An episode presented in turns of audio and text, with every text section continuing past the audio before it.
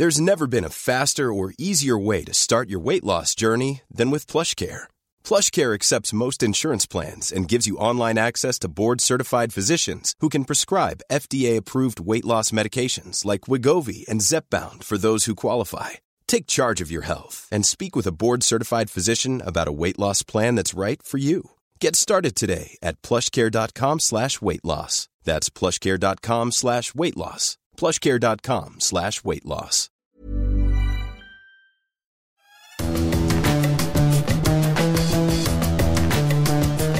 Salut les fous du volant, bienvenue pour un nouvel épisode de votre podcast consacré à la Formule 1. Alors on va évidemment parler du Grand Prix du, du Canada, disputé le week-end dernier sur le circuit Gilles Villeneuve à Montréal, et à l'issue duquel Max Verstappen a signé la 41e victoire de sa carrière, égalant Ayrton Senna, faisant de Red Bull une équipe centenaire en victoire. Des chiffres qui donnent le tournis, un podium en or massif. On en parlera avec Stéphane euh, Vrignot. Euh, ça va. Stéphane? Bah écoute, ça va, ça va. Oh, Après ce. Grand Prix du Canada qui était peut-être un peu moins passionnant que les années euh, précédentes, c'est toujours un classique euh, qui donne lieu à des courses folles. Là, pas tellement, euh, mais il y a quand même des enseignements à en tirer. Eh ben justement, on en parlera. Un podium sur lequel ne figure aucun des pilotes de la Scuderia Ferrari, des qualifications mal gérées, des positions de départ qui interdisent toute ambition sérieuse, et malgré tout, un résultat qui était plutôt correct. Le temps passe, la saison avance et on ne voit pas vraiment hein, les progrès de la Scuderia. Est-ce que ça va durer encore longtemps? On parlera justement de ça euh, tous les deux. On évoquera aussi euh, le statut des numéros 2 qui ont beaucoup souffert ces dernières semaines, tout particulièrement ce week-end à Montréal. Pérez, Russell et Stroll mis à rude épreuve. Ce podcast à retrouver sur toutes les bonnes plateformes d'écoute de Deezer à Spotify en passant par Acast ou par Apple Podcast. N'hésitez pas à nous donner 5 étoiles et aussi à vous abonner et de cette manière vous recevrez les nouveaux épisodes directement sur votre smartphone. On débute aujourd'hui donc avec euh, la route vers les sommets. Est-ce qu'il n'y est pas déjà? D'ailleurs Max Verstappen et Red Bull Euh, La contraction des deux, ça nous donne Verstabull. Je suis plutôt euh, attaché à cette expression parce que c'est c'est vraiment ça euh, qu'on vit en ce moment. On va revenir hein, donc sur ce huitième Grand Prix de la saison remporté par Max Verstappen qui a mené de bout en bout et qui signe sa 41e victoire en, en Formule 1. Il égale une marque qui est restée mythique malgré le temps qui passe, c'est euh, le nombre de succès de, de Ayrton Senna. Alors même si on a vu que c'était pas du tout la même émotion hein, que, que Lewis Hamilton, 41 victoires en Formule 1, devenir l'égal de Ayrton Senna, ça reste quand même une marque importante, Stéphane. Légal statistique. Euh, je reviens juste sur euh, la qualif. En fait, le le sentiment que nous a donné ce week-end, c'est que c'est un champion tout-terrain. On a vu ce qu'il était capable de faire euh, lors des qualifications sous la pluie. Ça nous renvoie aussi à la période Ayrton Senna. Et euh, Marco a dit, bah, de toute façon, il est le meilleur. Il est dans une classe à part, quelles que soient les conditions. Je trouve que c'est bien résumé. Il est assez excessif d'habitude, euh, Helmut Marco. Là, Oh il est Ah bon? dans, la, dans, la, dans le bon ton, dans la tonalité exacte. Euh, c'est logique. Alors oui, effectivement, 41 victoires, ça nous renvoie à Ayrton Senna, ça fait un petit peu bizarre. Euh, c'est autant que le champion brésilien, le triple champion euh, brésilien. C'est assez spectaculaire. Et Verstappen n'a que euh, 29 25 ans et 9 mois. C'est juste incroyable. Et euh, je me suis dit, mais où en était en fait Ayrton Senna euh, à son époque, à cet âge-là? Eh Bien, il était en sa deuxième saison. Donc, euh, on a une accélération, on l'a redit, de, de la formation des pilotes qui arrive plutôt sur, euh, en Formule 1. Euh, donc, ça joue forcément en faveur de, de ces, de ces pilotes-là. Et je vois, voilà, sur ce, sur ce visuel, que Senna avait 25 ans en 1985. Il terminait sa deuxième saison, zéro titre deux victoires simplement et sept pole positions. On est loin euh, des euh, scores affichés par euh, Verstappen. Un pilote qui se rapproche un petit peu plus des standards de Verstappen parce que ça a été le premier bébé champion élevé et sorti par, Par Red Bull. par une filière Red Bull en l'occurrence, Vettel. Et si on s'arrête à ses statistiques, donc quand il avait 25 ans et 9 mois, c'était en Australie en 2013, il a déjà euh, trois titres mondiaux, euh, Vettel. Alors que donc Verstappen n'en a entre voilà. guillemets que deux. on a une accélération de l'histoire et euh, à l'époque il n'a fait que 102 grands prix il y en a moins qu'aujourd'hui. on a 22 Grands Prix à l'époque. il y en avait 17, 18. on n'était pas dans les standards d'aujourd'hui. C'est peut-être ça le chiffre le plus impressionnant, Stéphane. On s'arrête là-dessus. Verstappen, il a 25 ans et 9 mois. Il a déjà fait 171 Grands Prix. Senna en avait fait 30. là, tu nous parles de Vettel qui en avait fait 102. Oui. C'est quasiment le, il a fait quasiment le double de Vettel au même âge. Oui. Et donc 171 Grands Prix. Donc il en a fait, bon, pas deux fois plus, mais presque. Mmh euh, Vettel avait quand même 26 victoires pour 102 Grands Prix. Tu vois le ratio quand même, hein. euh, c'est très fort. Euh, pour 41 victoires au crédit de, Verstappen aujourd'hui. Et Vettel quand même en pole position, ça tournait. 37 hein. pôles en 102 Grands Prix. Voilà, c'est là où il était le plus fort que, euh, que Verstappen euh, aujourd'hui. Bah, on sent que pas son c'est pas son exercice favori à, à, Max Verstappen. Euh, justement, donc la comparaison 171 Grands Prix pour. C'est plus pertinent, comme tu le dis, par rapport à Vettel et au, bout de la même marque de parcours, c'est-à-dire 171 Grands Prix.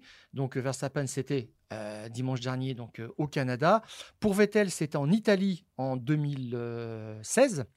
Et on voit que bah, Vettel avait une petite avance. En tous les cas, il avait trois titres en poche contre 2 aujourd'hui pour Verstappen. Il avait 42 victoires contre 41 pour Verstappen. Là, c'est beaucoup plus. Et en termes de pole position, Vettel en avait 46 contre 25 euh, à Verstappen. Donc, Vettel était euh, plus avancé, je dirais, en, plan de carrière que euh, Verstappen aujourd'hui. Alors, il faut rester concentré parce qu'on parle beaucoup de, de, chiffres, mais ces chiffres, ils sont vraiment impressionnants. Vous allez voir ce qu'on va vous donner maintenant le sont peut-être encore plus. On va prononcer des noms j'ai pas le souvenir qu'on en ait parlé statistiquement depuis les quatre années d'existence des, Fous du Volant. Euh, concernant les tours en tête consécutifs euh, réalisés par euh, Max Verstappen, on, a. Alors là, il y a quelques petites différences hein, selon, les, selon les, organes de, presse. Nous, on en est à 224 tours consécutifs en tête pour Max Verstappen. effectivement, depuis la fin du Grand Prix euh, d'Amérique, de, Miami. Voilà. Euh, on en est donc à 224 Grands Prix. Alors on compte les, dix derniers tours qu'il avait menés sur ce Grand Prix-là, mais qu'il n'avait pas mené entièrement, évidemment. Mmh. Et puis après, il a eu euh, trois leaderships du début à la fin. Bah justement, trois Grands Prix menés de suite, de bout en bout. Bah là, il rentre dans un club quand même. ça fait un peu mal au crâne quand même, Stéphane. Oui, donc on parle de Clark en 1963 et 65. Clark, c'est vraiment je dirais pour beaucoup de pilotes même qui ont connu cette époque, le grand champion, même plus que, ils en parlent même plus que Fangio en termes d'estime, ce qui est assez incroyable. Et puis on a Senna en 88 et 89, trois grands prix euh, de suite, hein, menés de bout en bout. Vettel en, 2012. Voilà, donc ça nous euh, ramène à un autre produit, un super champion de Red Bull. Alors on a déjà prononcé le nom de Jim Clark, avouez qu'on n'en parle pas tous les jours dans les fous du volant, et on va prononcer un nom, moi je ne me souviens pas avoir parlé Oui, tout à fait.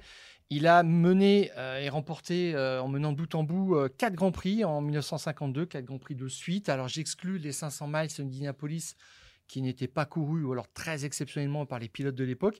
Donc il y a encore cette marque de parcours à atteindre par Verstappen, mais on est déjà dans des hautes sphères. Ça veut dire que s'il mène le Grand Prix, s'il remporte évidemment ce Grand Prix d'Autriche, euh, qui est la prochaine épreuve, en menant de bout en bout, il deviendra l'égal euh, de Ascari. Tout à fait, il fera même peut-être un peu mieux parce que Ascari, moi je te dis, j'exclus les 500 hmm. miles d'Indianapolis qui étaient au calendrier de 1950 et 1960.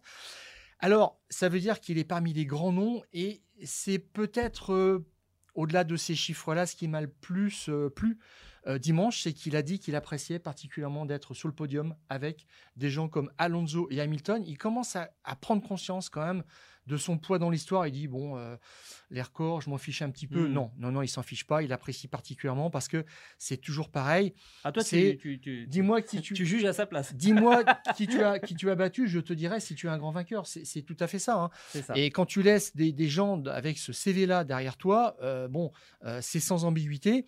on a longtemps reproché à, à Schumacher de, de battre un, coéquipier un petit peu effacé. Hamilton, pareil chez Mercedes. chez Mercedes par rapport à Bottas. Bon, euh, là, on est quand même dans la, dans la, dans la cour des grands. Euh, on va parler de Red Bull aussi parce que c'était une marque importante euh, atteinte à l'issue de ce Grand Prix du, Canada. Centième victoire de, Red Bull. C'est une question de centenaire en ce moment. C'était le centenaire des 24 heures du Mans la, semaine dernière. Bah, c'est la centième victoire de Red Bull en, Formule 1. Red Bull qui rejoint là aussi un clan très fermé des équipes de Formule 1, 100 fois et plus vainqueurs en Grand Prix. Euh, c'est assez fabuleux. Et au championnat, ils ont autant de points que le deuxième et le troisième réunies. Ah, c'est Exactement. assez impressionnant. On les, Voilà, a, les donc- cinq, euh, on les a, les cinq équipes? Aston Martin et, euh, et Mercedes pour ce qui concerne le, le championnat euh, constructeur. Et Aston euh, Martin? pour c'est alors au championnat constructeur 2023. Ah oui, pardon, Voilà, Red Bull a amassé autant de points que les deux suivants. Euh, voilà, ça donne un petit peu une, une idée. Et euh, pour les. C'est qui les constructeurs qui ont remporté euh, 100 Grands Prix en Formule Ah, 1 C'est Ferrari, Ferrari, McLaren, McLaren, euh, Williams, Mercedes, Mercedes, et, donc maintenant Red Bull. Red Bull, tout à fait. Et, alors, ce qui est intéressant, c'est le nom de ceux qui ont apporté la centième victoire à, à un constructeur. Là aussi, vous allez voir, il y a du beau monde. Bah oui, tout à fait. C'était Prost pour Ferrari en 1990, Senna pour McLaren en 93, Jacques Villeneuve pour Williams en 97, Hamilton pour Mercedes en 2019, avant Verstappen euh, dimanche euh, pour Red Bull au Canada. Il y a que du champion du monde, quoi. C'est ça. Et euh, il n'y a qu'une seule écurie qui a dépassé les- le cap des 200 victoires, et c'était Kimi Raikkonen qui avait remporté la 200e pour Ferrari. Encore un champion du, un champion du monde. On va terminer avec euh, euh, cette image, avec ce, ce podium où on retrouve donc Max Verstappen, Lewis Hamilton et euh, Fernando Alonso. D'ailleurs, je devrais dire euh, Max Verstappen, Fernando Alonso et Lewis Hamilton dans l'ordre d'arrivée. 11 titres pilotes. Euh, mais finalement, le plus titré sur cette photo, bah, c'est Adrian Newey, euh, qui a été invité par Christian Horner à monter sur, sur le podium, qui à lui tout seul en a quand même 24 hein, des, des, des Alors, titres. 23, oui, 23, 23. 23. Pardon, j'ai anticipé un tout petit 11 peu. titres pilotes, donc autant que les pilotes qui étaient sur le podium, et 12 titres constructeurs. Et on sent que ça, ça arrange un petit peu. Alors je crois, hein, euh, c'est euh, Christian Horner qui a dit aussi que euh, Adrien Newey avait remporté là son 200e Grand Prix en Formule 1, avec toutes les écuries dans lesquelles il est passé, Williams, McLaren. Bon, ça faisait un total Plus quand même de Bull. 34 titres mondiaux. C'est ce impressionnant. Et on sent pour l'instant que euh, la Formule 1 vit aussi euh, sur euh, ce pont d'histoire, ce, ce rayonnement. Et euh, on a vu aussi qu'en course, et ça c'était peut-être un indice aussi, qu'on essaie de préserver ou sauver ce qui peut l'être derrière Max Verstappen. Moi je m'attendais personnellement à un unsafe release d'Hamilton. Hamilton, ouais. C'était la logique. C'est il, il- il leur démarre sous le nez.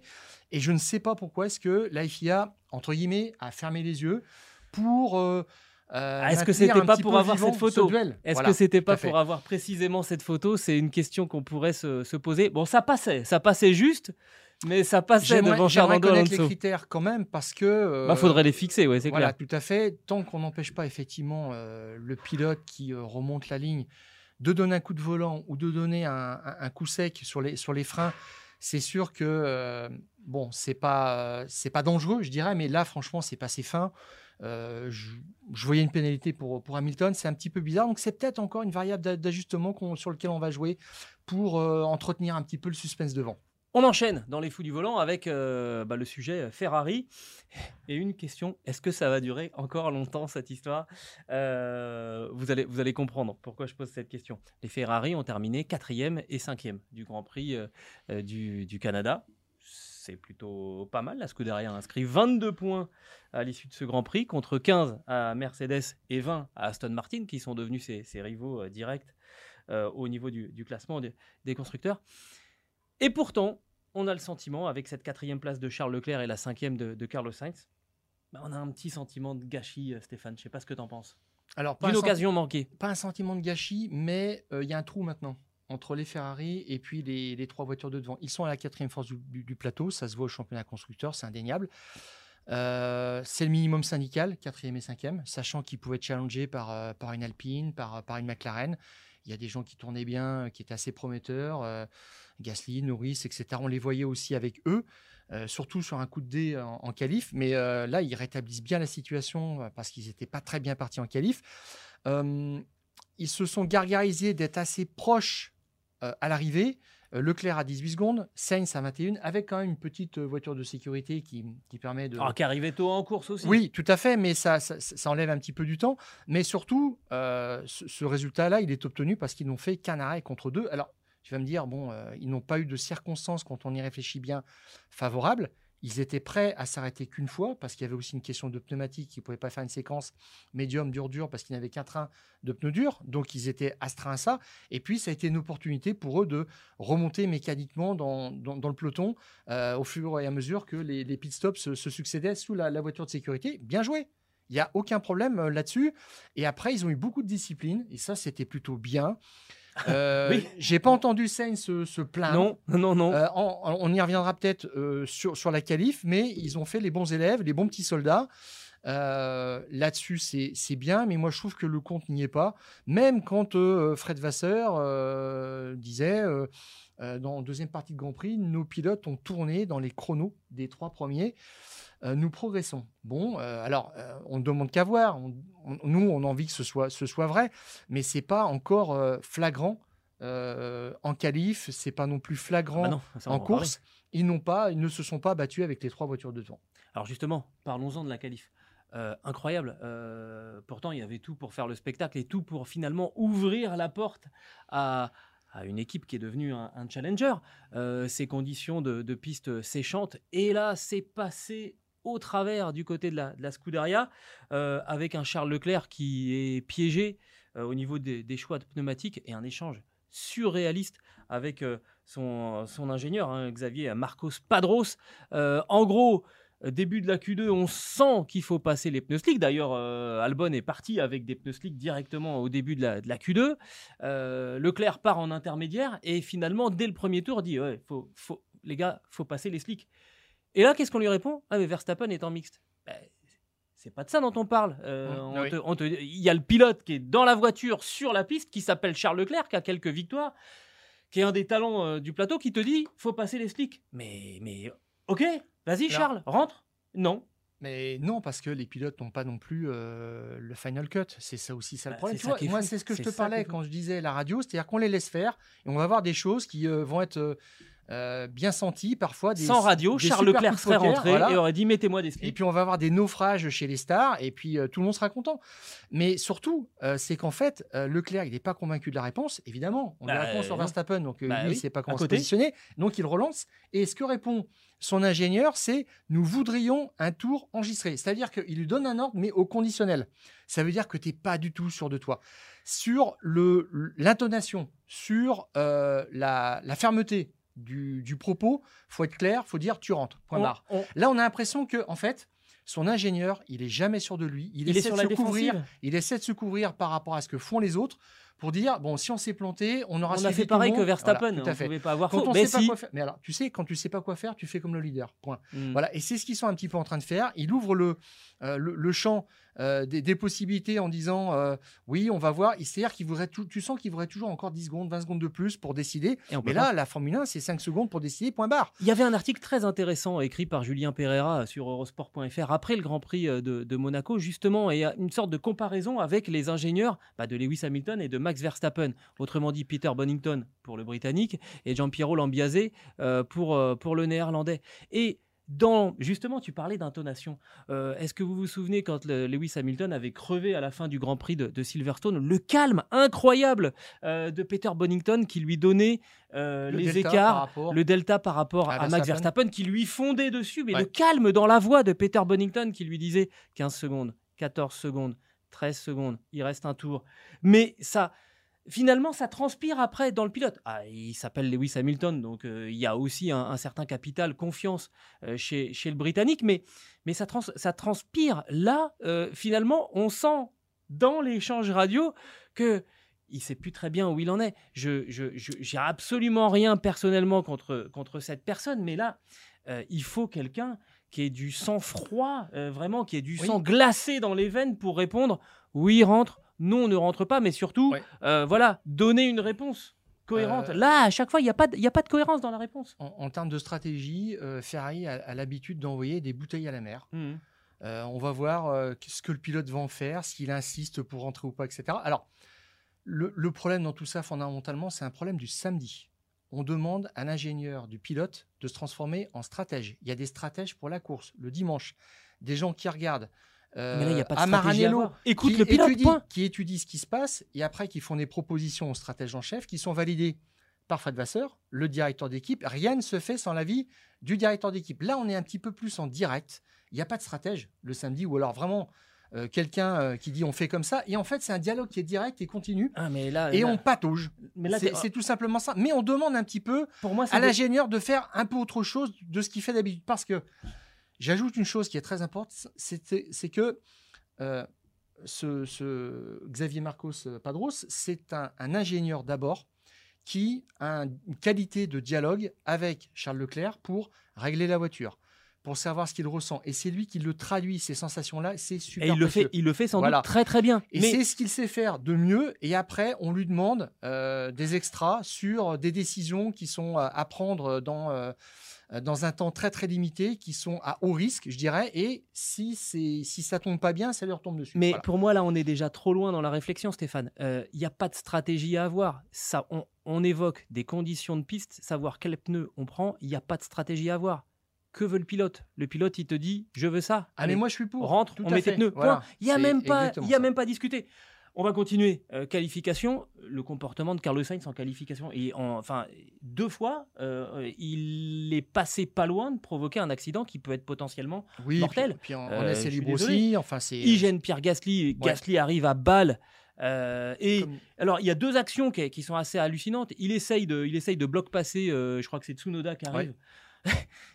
c'est un, réflexe de fou. Il le voit, il met un coup de volant pour lui fermer la porte. Mais on est en qualif. Oh, ça va pas. Et accessoirement, il y en a un qui arrive à 300 km/h à côté. Il est en train de préparer son tour chrono et il veut pas que Tsunoda le gêne. Je comprends bien, mais ça, c'est aussi, ça se prévoit. Enfin, il arrive au, virage 13 sur Tsunoda, mais euh, on l'a pas prévenu à Et il reproduit la situation quasiment euh, en Q3 avec Albon, qui arrive, pareil, il a 300 km/h et, et Sainz est au milieu de la piste. il a pris trois places de pénalité pour Gasly. Euh, moi, je, dis pourquoi trois places? Pourquoi bah, Tu sais pourquoi? Tu sais pourquoi? Parce que personne l'a percuté. Si quelqu'un l'avait percuté, il aurait été, euh, il aurait été exclu. Et sauf qu'il y aurait potentiellement eu euh, un accident potentiellement létal. Là, c'est pareil. il faut le reca... Il faut. J'ai rien, j'ai rien non plus contre Carlos Sainz personnellement, mais il y a un moment, il faut lui dire, t'as pas le droit de faire ça. Tu peux pas faire ça. Non, puis surtout, c'est que quand tu l'écoutes, c'est jamais de sa faute. Et là, il dit quand même en, en qualif avec un aplomb formidable, on m'a gêné cette fois pendant, euh, pendant les essais, etc. Mais ce oui, mais pas les autres n'ont pas été euh, sanctionnés. des images, mais c'est tout le temps lui qui est pris. Et euh, puis en qualif, en, course aussi, il fait un peu de bluff en disant je suis plus rapide. On regarde, bon, il y avait un delta de 2 dixièmes par rapport à, Leclerc. Et quand il a pu rouler à sa main, ben, on a vu qu'il n'avait rien dans, dans, la poche. quoi. Donc il avance tout le temps comme ça. Il sait qu'il est le numéro 2. Je pense qu'il le sait trop. Et qu'il essaie de lutter un petit peu contre ça. Il essaie de cacher un peu les évidences. Et euh, bon, il a fait le, travail correctement, ce qu'on lui a demandé, sans sourciller, c'est bien dimanche. Euh, il a apporté 10 points euh, au total. C'est parfait, mais il faut plus que ça, quoi alors justement, euh, ça nous permet de rebondir quand même sur le sujet de base qui était euh, combien de temps, euh, enfin, est-ce que ça va durer longtemps chez, Ferrari? Et il y a eu une, entrevue qui a été réalisée par nos confrères de, l'équipe avant le Grand Prix du, Canada avec Fred Vasseur qui concédait quand même que bah, c'est plus compliqué que prévu. même si dit qu'il s'était pas fait de, scénario à, l'avance, là, je pense qu'on est en train vraiment de, comprendre le temps qu'il va falloir pour, euh, pour restructurer. Jean Alési nous l'avait dit aussi hein, quand on l'avait reçu, euh, qu'il faudrait du temps et qu'il fallait que les gens, les tifosi, la presse italienne, soient patientes parce que ça, c'est un, c'est un chantier colossal que de remettre l'équipe Ferrari en ordre de marche. il parle du recrutement, hein, Fred Vasseur, tout simplement. Et il a dit, c'est vrai que quand on passe de Red Bull à Mercedes ou à Aston Martin, ah bah, en fait, euh, la famille reste euh, dans la même maison, les enfants continuent d'aller à la même école, et, par contre, quand on, euh, on, leur demande de venir en Italie, il faut tout changer. On explique pourquoi rapidement. On explique pourquoi rapidement. 90% des équipes de Formule 1 sont en fait dans, un périmètre de quelques kilomètres. On appelle la Carbon Valley voilà, en Angleterre. Pas loin de Silverstone à Milton Keynes, hein, et, dans ses environs, il y, a, y, a Red Bull. Mais voilà, quand vous allez travailler pour la Scuderia, ben vous déménagez, vous allez à Maranello. Euh, l'autre exemple, ça doit être, euh, ça doit être aussi Sauber, ou là éventuellement vous allez en Suisse, tout à fait. vous allez à une Euh, et même, même AlphaTauri va se déplacer, va déplacer beaucoup de personnel en Angleterre. Et pourquoi? Précisément pour ça. Tout à fait. Donc, c'est pas pour le climat. plus facilement. Et euh, là, en fait, Vassar, il est enfermé à Maranello. Et ça rejoint, ça rejoint une autre citation lue de, chez nos confrères de, de, l'équipe. En, en, Formule 1, on vit des temps longs de recrutement, de constitution d'équipe. On parle avec des gens qui nous rejoindront en 2026. Ça, c'est les propos de Fred Vasseur. Ça mmh. appuie parfaitement ce que, ce que tu dis. Euh, encore une fois, euh, encore une fois, il va falloir être très, très, très patient, très, très, très longtemps pour voir finalement la Scuderia Ferrari euh, retrouver un niveau technique capable de faire une, une voiture qui fera concurrence à, Red Bull et puis un niveau d'exploitation sur les grands prix qui permettra bah, de pas désarmer de pas désarmer Charles Leclerc qui se retrouve piégé et qui peut pas participer à, la Q2. Encore une fois, il va falloir du temps et on vous dit ça. moi perso, je suis fan hein, du, du, personnage de, de Fred Vasseur. Tu veux que je te dise? Les deux gamins Vasseur, les deux fils de Fred Vasseur, ils bossaient dans le paddock des 24 heures du Mans. Ils bossaient. Je veux dire, pourtant, je pense la que culture de la course? Je pense non, non, même pas, même pas, pas du tout dans le domaine de, pas du tout dans le domaine de la course, dans le domaine du catering, de la restauration. Mhm. Voilà.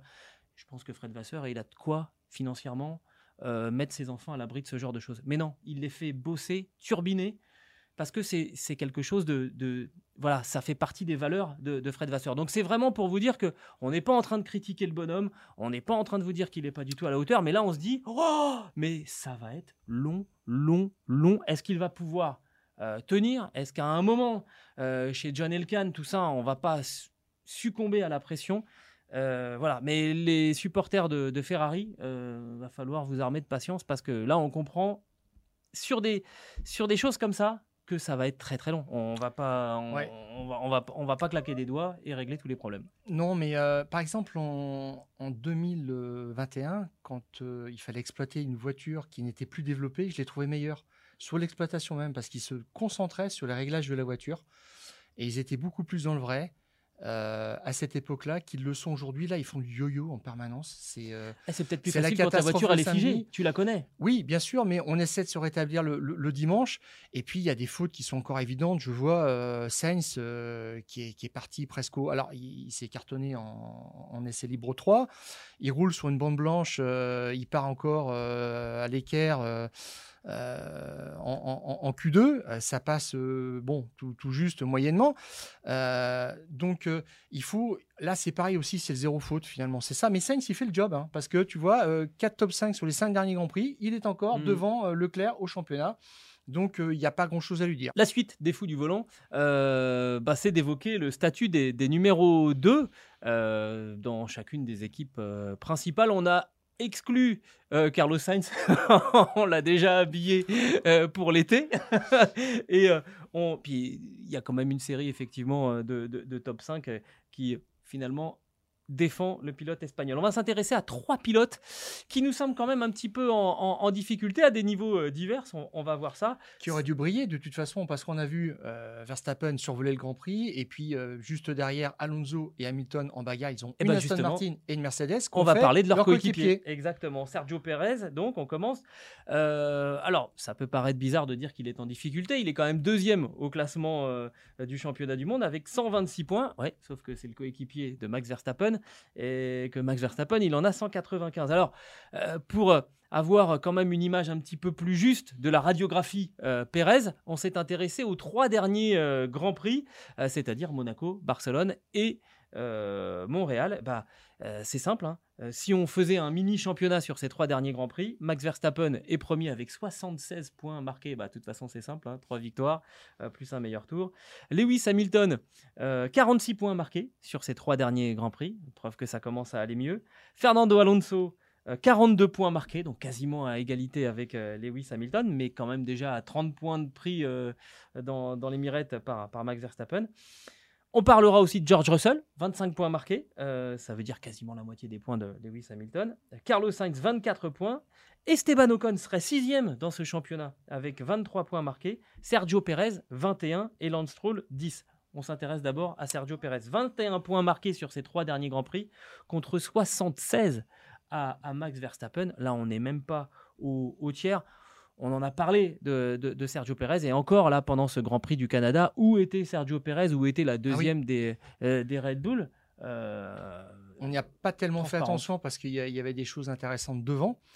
Euh, Helmut Marko a commenté la prestation de, de, Verstappen. Il a aussi commenté celle de Pérez d'une façon plus étrange à travers une, une, formule un petit peu euh, imagée. Il a dit les deux seuls euh, qui ont été capables de tenir le choc euh, face à Verstappen ont 80 ans à eux deux.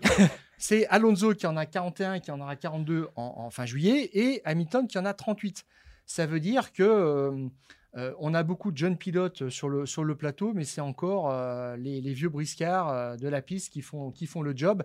Et que derrière, on voit quand même pas euh, grand-chose. Et Pérez, quand même, euh, qui euh, a commencé la Formule 1 au début des années 2010, devrait être euh, inclus dans ce, dans ce pack de pilotes.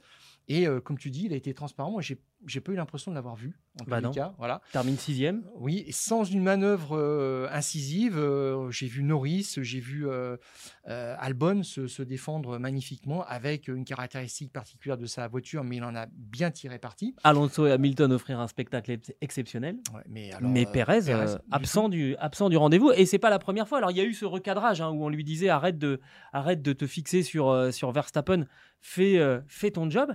Mais là, il y arrive, il y arrive plus. Et honnêtement, j'ai envie de te dire, Sergio Pérez, heureusement pour lui qu'il a un contrat, euh, y compris pour, euh, pour l'année prochaine.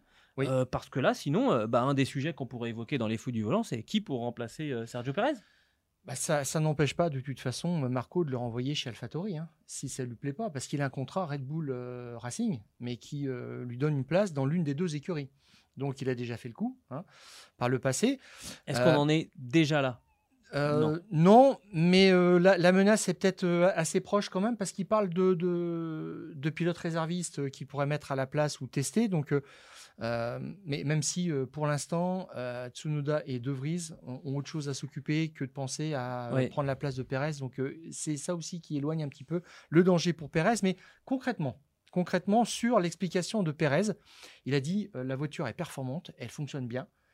Donc effectivement, merci pour l'honnêteté. Il dit simplement, euh, après l'intervention de la voiture de sécurité, je ne parvenais plus à faire fonctionner mes pneus, c'est-à-dire les mettre, les amener à une bonne température de une, fonctionnement. c'est une difficulté qu'a reconnu aussi Max Verstappen, sauf que lui s'appelle Oui. Max Verstappen Oui, et qu'il a réussi à s'en sortir. Et puis tu l'as vu zigzaguer, surtout avant le restart. Ah ouais. Voilà, donc Ouais. il s'en occupe de ses pneus. Donc Hmm. c'est peut-être aussi un petit peu ce qu'on devrait demander à Perez, qui parfois s'endort sur des restarts. euh, je te renvoie au Grand Prix de France l'année dernière, où il a dit bon, ouais, il devait, euh, Checo devait dormir. Donc ça, ça se travaille, hein, tout ça. hein. Donc euh, euh, il faut, faut être au taquet à, tout, à tous les niveaux. Et euh, Perez, il est un petit peu dedans. Je me demande s'il n'était pas défaitiste si euh, il pensait que euh, voilà euh, entre 4 et 6 pour lui c'était un bon résultat d'où est-ce qu'il partait et que les trois premières places ou quatre, premières places étaient inaccessibles parce que il a de la chance. Il y a, y a- Russell aussi qui a abandonné. Mais ça fait que il est encore en porte-à-faux. C'est c'est juste incroyable. Et puis on, on, on sent pas que quand il roule il se passe quelque chose en Q1 quand même quand la piste est mouillée T'as vu le numéro que nous fait Verstappen quand il se Mhm. lance le premier dans son tour? Il est en haut des bordures, Ouais. il est en glissade partout. Alors là, c'est le festival. Et Ah, c'est beau à regarder. Je pense qu'il est tétanisé quand il monte dans sa voiture. Et là aussi, c'est pareil. C'est on n'est pas dans la même classe. On va parler de George Russell que tu citais il y a, il y a quelques minutes. Euh, George Russell donc euh, qui euh, a fini par abandonner, euh, qui euh, euh, est allé exploser euh, sa, Mercedes en, montant sur un vibreur et finalement en allant taper le, le, mur. Euh, il est sixième au classement des, pilotes, euh, George Russell, avec un total de 65 points contre 102 à, Lewis Hamilton. C'est pas un ratio infamant, sauf que quand tu regardes sur les trois derniers Grands Prix, Hamilton 46 points, George Russell 25, on est quasiment à la moitié. Et ces trois derniers Grands Prix euh, disputés, ça correspond à l'arrivée euh, de la nouvelle version de, de la Mercedes. Alors est-ce que c'est euh, une sortie de piste euh, juste euh, malheureuse euh, en termes de, de- hasard de, calendrier ou est-ce que c'est symptomatique d'un pilote qui n'arrive pas finalement à suivre les, les évolutions de, les évolutions qui arrivent enfin sur cette, sur cette Mercedes par rapport à un Lewis Hamilton euh, qui lui bah, finalement sait ce que c'est que d'avoir des évolutions et de tout de suite en tirer la, quintessence. Euh, on l'avait déjà dit, hein, George Russell, finalement, euh, il sait parler avec une voiture euh, erratique qui ne fonctionne pas parce qu'il a grandi en Formule 1 chez, Williams et qu'il était confronté pendant trois saisons à ce genre de, phénomène. Bah là, maintenant que la voiture commence à progresser et ça se voit en piste, bah, est-ce que c'est pas un petit peu plus compliqué? Alors on l'avait dit en, en début de saison quand on avait reçu Gwen Lagru qui nous avait donné. Ah, c'est pas une information, mais un sentiment, une sensation que Lewis, on allait le revoir quand la voiture serait bonne. Ah oui, voilà, il était un petit peu en sommeil. Il est en réserve de la République. Je regarde juste les cinq premières qualifs de la saison. Euh, Russell les a, les a remportés quatre fois dans, dans son duel chez, chez Mercedes Avec face Lewis à Hamilton. ouais. On commence à se poser des questions. Que se passe-t-il? Est-il motivé? Va-t-il continuer la Formule 1 etc. Là maintenant, ça fait 4-4. Là, il a remis les, compteurs à zéro. Euh, il a fait le job. Et puis, effectivement, comme tu le dis, la voiture évolue. Ça veut dire qu'elle change, qu'il y a des nouvelles pièces, qu'il faut analyser un comportement, des choses comme ça. Et là, Hamilton, il est dans sa partie. Voilà. Et c'est là qu'il reprend la main. Et je dirais qu'il est en train maintenant de, de, il est, il est redevenu le, leader. Euh, Russell n'est pas très loin, mais tu as vu aussi ce, qui est, ce que faisait Russell, les risques qu'il prenait avant mmh, de mmh, toucher mmh. au virage numéro 9, c'est-à-dire que, alors Hamilton, il a fait quelques écarts, mais c'est Russell derrière qui était un peu pendu quand même pour le suivre et qui a fait cette erreur, mais c'est la première. Euh, la première manifeste chez, depuis qu'il est arrivé chez Mercedes. Oui, oui donc euh, voilà, il est, on peut pas dire qu'il soit en, difficulté, mais on voit là une première limite. Et euh, je suis vraiment content, moi, que tu aies cité Gwen Lagru, parce que euh, voilà, je ne sais pas combien de personnes connaissaient le nom de Gwen Lagru, mais c'est aussi pour vous dire le, le, le travail c'est un petit peu, un petit peu d'autosatisfaction, mais quand, quand, on vous, quand, quand quelqu'un nous dit, vous allez voir Hamilton quand la voiture elle va aller mieux, vous allez retrouver le vrai Hamilton. Voilà, c'est des gens qui connaissent, qui sont dans le truc. Et là, là, là quelque part, on a une vérité. On va voir maintenant. On, va voir l'évolution de George Russell avec cette nouvelle voiture. Il y a un retard à l'allumage là, clairement. Euh, je ne suis pas convaincu qu'il sera pas capable euh, de, de, ramarrer, euh, de ramarrer les wagons avec, avec ce retard, ce retard pris parce qu'il a quand même un palmarès qui parle pour lui, George Russell. On n'est pas du tout sur, sur une incohérence de l'avoir recruté. Non, et puis il était juste derrière en qualif, juste derrière Hamilton. Alors écoutez, on n'a pas précisé la, fonction de Gwen Lagru chez Mercedes, c'est le talent scout, c'est le bras droit de Toto Wolf qui gère les jeunes de la filière euh, Mercedes et qui euh, a pour but de les faire monter en Formule 1 dans les meilleures conditions. Et euh, il, passe ses week-ends à scanner les pelotons de Formule 2, Formule 3, les jeunes, même il va sur les pistes de karting pour déceler les futurs talents. Et il sait comment ça se passe. Et il observe aussi dans le stand de Mercedes ce, que font Russell et, Hamilton et ce que fait Russell par rapport à Hamilton parce qu'il a amené vraiment Russell en, en Formule 1. En tous les cas, il l'a sauvé de l'oubli. Bon, Russell est on va pas se cacher, il est un petit peu en dessous Lewis parce que bon, bah, Hamilton, 103 victoires, c'est ce que j'allais dire. C'est pas infamant de dire ça. Et euh, euh, il a juste fait une petite erreur, mais euh, il est tout le temps là.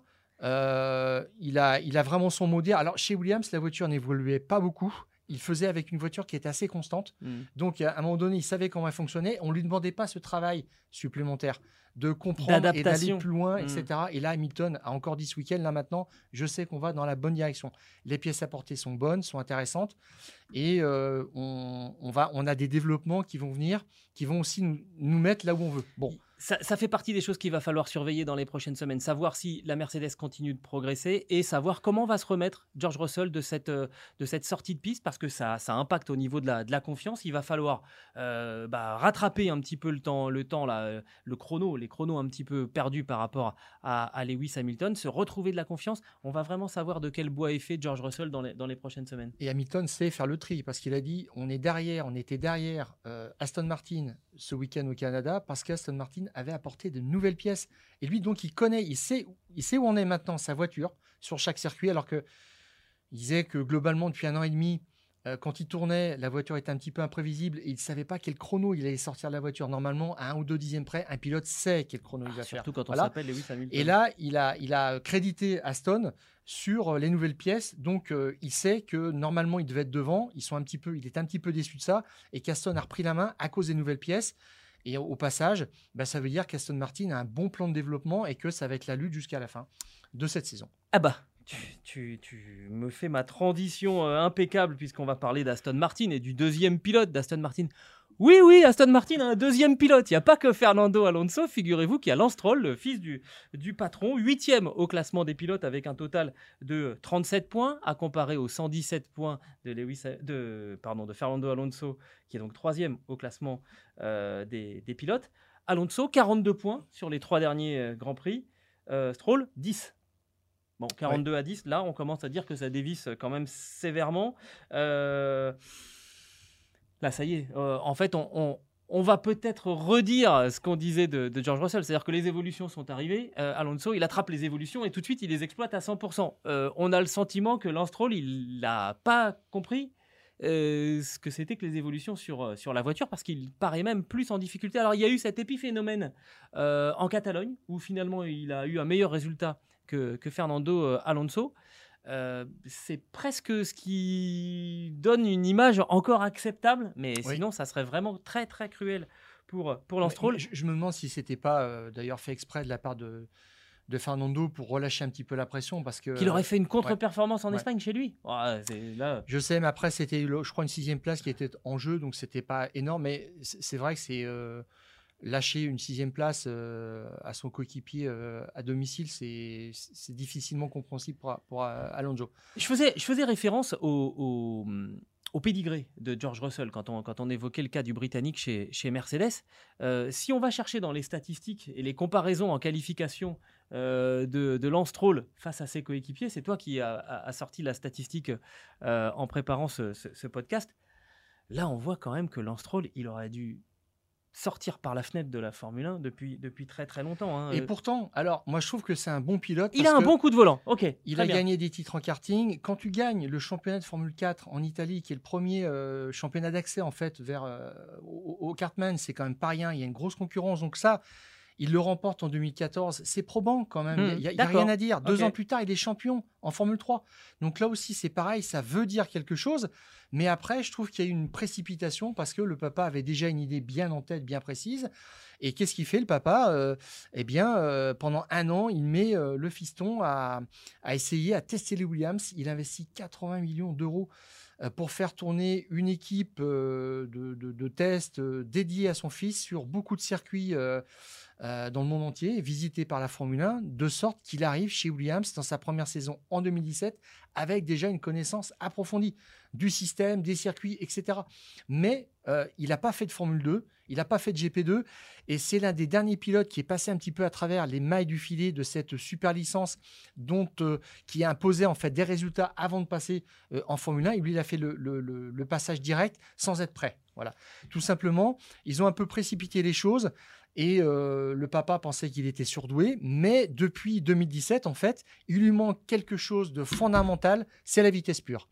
En qualification, on voit qu'il a pris mais des vestes depuis 2017 par rapport à tous ses coéquipiers. Il a fait, Vraiment. il a, il, a, il a fait euh, donc si je fais le calcul, 116 qualifications depuis euh, le début de sa carrière en Formule 1.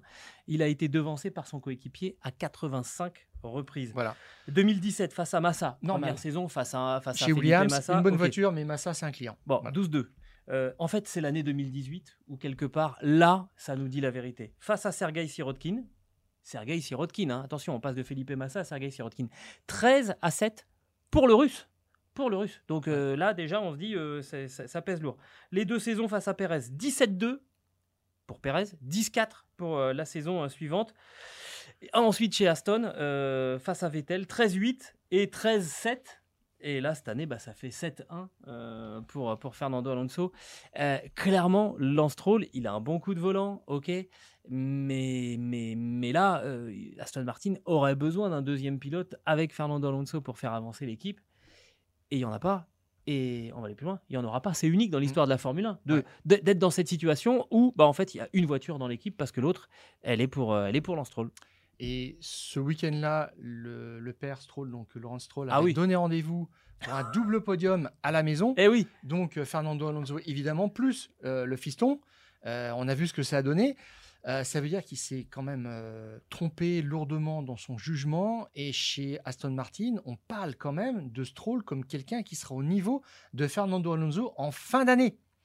Parce qu'il faut euh, préparer la transition et Fernando Alonso, il, quand même, il, il sort la brosse à reluire en disant mais oui, bien sûr, euh, Lance Stroll, C'est le, le futur de l'écurie, c'est le futur leader. Et puis quand tu vois le deal qu'ils ont avec Honda en 2026, je pense qu'il y en a beaucoup qui s'imaginent, bon bah, Alonso parti à la retraite, Lance, euh, Lance Stroll pilote numéro un avec euh, un pilote japonais imposé par Honda comme coéquipier et puis la- l'affaire tourne quoi. Ben, on n'en est pas du tout là, on est très très loin. Et d'ailleurs Helmut Marko a dit euh, bon de toute façon c'est euh, c'est plus que qu'optimiste et c'est irréaliste d'avoir ce, ce- ce plan-là pour le fiston. mais ils ont Euh, dit, ils ont dit en fin d'année, mais quelle année? Non, mais ah oui, Ils mais ont peut-être c'est- pas précisé l'année Je aussi. pense que c'est 2023 malheureusement. Et je te rappelle qu'il a commencé en 2017, donc il fait sa septième saison de Formule 1. C'est plus le, le débutant qui doit encore faire ses preuves, etc. Là, il a a, il a atteint son, son seuil de compétence, on va dire. On est bien d'accord, on est bien d'accord, et, et ça risque de euh, finalement bah, poser même un problème à Aston Martin, hein, qui n'avance qu'avec une seule voiture quand on veut tester des, des choses. Alors Fernando Alonso, il Oui. est exceptionnel, mais ça reste un, un humain et euh, il peut pas tester dans deux voitures à, à la fois. Donc à un moment, ça va quand même peser sur cette équipe. Ouais, ouais. Et je le compare peut-être à, à d'autres pilotes qui viennent d'arriver sur euh, l'éthique de travail, sur euh, la mentalité. Je pense qu'il n'est pas passionné tout simplement par le pilotage, euh, Lance Stroll. Mais ça Il doit être dur de rester fois- passionné quand tu prends des vestes. Il a dit une seule fois qu'il aimait ce métier, c'est quand il a fait sa pole position en Turquie, je crois que c'était en 2020. C'est- tu vois, il a dit j'aime, j'aime la Formule 1. Alors là, on l'avait Ouais. jamais entendu comme ça. Ouais, mais c'est normal. Et, et autrement, euh, c'est pas une brute de travail, ça c'est clair. Vettel l'avait dit. De toute façon, je suis le seul pilote euh, dans l'écurie, donc ça voulait bien dire ce que ça voulait dire. Et lui, je pense qu'il attend que Alonso fasse le travail, qu'on lui mitonne une bonne petite voiture, du prêt à gagner tous les week-ends. Bah, il et le fait. Il ramasse la mise. Bah, bah, Bon, non. il est loin de tout ça. Et puis, je dirais que dans la mentalité, il n'y est pas non plus. Parce qu'il prend trois places de pénalité, euh, je dirais, de façon stupide. Il n'y a pas d'autre mot. Hein, c'est pas euh, euh, sévère de dire ça. Parce que quand il gêne Ocon au virage numéro 8 en qualif, en Q2, on l'a appelé pour lui dire que Ocon arrive, mais il le gêne quand même. Alors, il y a quelques pilotes comme ça qui. Qui connaissent leurs adversaires directs pour rentrer en Q2, pour rentrer en Q3, qui connaissent leurs adversaires pour passer le cut et qui passent leur temps aussi un petit peu à gêner, à, Et pourtant, à ils sont, et pourtant, ils sont super Bon. copains, Ocon Mais et, oui, bien sûr, Ocon mais Stroll. plus sur la piste. hein. Bah ouais. c'est toujours comme ça. Et donc, en fait, il a l'information, et c'est pour ça qu'il a été en partie sanctionné. C'est ce qu'ont expliqué les commissaires. C'est une mentalité. Et avec cette mentalité, tu ne peux pas gagner. Il n'y a pas d'histoire. Alors, il n'a pas eu de chance en course. Il s'est arrêté juste avant euh, l'intervention de la voiture de sécurité. Il a sur deux points. Il passe quand même à l'agnac Bottas sur la ligne. C'est c'est quand même assez incroyable. Ouais, ouais, ouais. Euh, Bottas qui s'écroule un petit peu, bon ça c'est encore autre chose, mais euh, il, a, il a quelques fulgurances, mais elles sont très nettement insuffisantes. Euh, je pense qu'il faut vraiment qu'il se mette au travail. Ça- il y a besoin maintenant d'une prise de conscience parce que le, le, le père Stroll a mis en place tout ce dispositif. Il, euh, voilà, il y a des papas qui, qui payent des tours de manège à leur fiston. Lui, il a carrément acheté le manège hein, pour que le fiston soit champion du monde. Oui, mais ça en prend justement- pas le chemin. Et justement, euh, est-ce qu'à un moment, euh, si le fiston euh, dit bon bah j'y arriverai pas, c'est bon, j'arrête et il va peut-être partir vers, vers autre chose, est-ce que le papa pourrait pas casser le jeu en disant bon bah c'est bon, c'est terminé et casser ce qui est quand même une, une aventure assez incroyable d'Aston Martin en, en- en Formule 1, c'est le risque? C'est une progression, il est en train de réussir et je pense qu'effectivement, euh, le père lui mettra de plus en plus la pression. C'est la première fois, hein, c'est c'est une pression positive, c'est une pression euh, voilà, familiale. Mais il y a, il y a deux choses. Il a construit ce, ce projet autour de l'affect parce qu'il voulait quelque chose pour son fils. Après, il y a le businessman qui parle dans l'organisation de l'équipe. Il est en train de faire des choses très intéressantes. Ils n'ont fait que des bons recrutements. Ah oui, c'est oui, vraiment oui. impressionnant. Et euh, le, le, le père débranchera pas. C'est hors de question. Je pense que le fils se lassera avant et dira euh, c'est bon pour moi, j'ai fait le tour de la question. Et euh, le père continuera parce que la Formule 1 est un outil de promotion pour la vente de, des voitures, des Aston Martin. Donc euh, c'est pour ça qu'Aston Martin peut voir loin avec ou sans euh, Lance Stroll. Voilà donc ce qu'on pouvait vous dire après ce euh, Grand Prix du Canada remporté par Max Verstappen, devenu donc euh, légal avec 41 succès de Ayrton Senna. Il n'y a pas de Grand Prix le week-end prochain, on va pouvoir se reposer là, parce qu'entre les 24 heures du Mans, les Grands Prix au Canada et tout, bon, souffler, un petit peu. Quoi qu'il arrive, il y aura quand même euh, les fous du, du volant, ce podcast qui est à retrouver sur toutes les bonnes plateformes d'écoute, de Deezer à Spotify, en passant par Apple Podcast. N'hésitez pas à nous donner 5 étoiles si ça vous a plu, et puis à vous abonner. Et de cette manière, vous recevrez les nouveaux épisodes directement sur votre smartphone. Stéphane, on a encore été très très bavard. On va se faire disputer, mais on s'est régalé encore une fois euh, avec euh, l'aide de Adrien Yo et de Simon Farvac. On se retrouve la semaine prochaine. Et Quentin Guichard qui nous fait les, Exactement. les présentations, les, les visuels que vous pouvez retrouver sur les, les vidéos. Sur les pastilles Sur le vidéo sur le site eurosport.fr. On se retrouve la semaine prochaine? Euh, J'ai pas mieux à dire. Et d'ici là, On coupe le contact.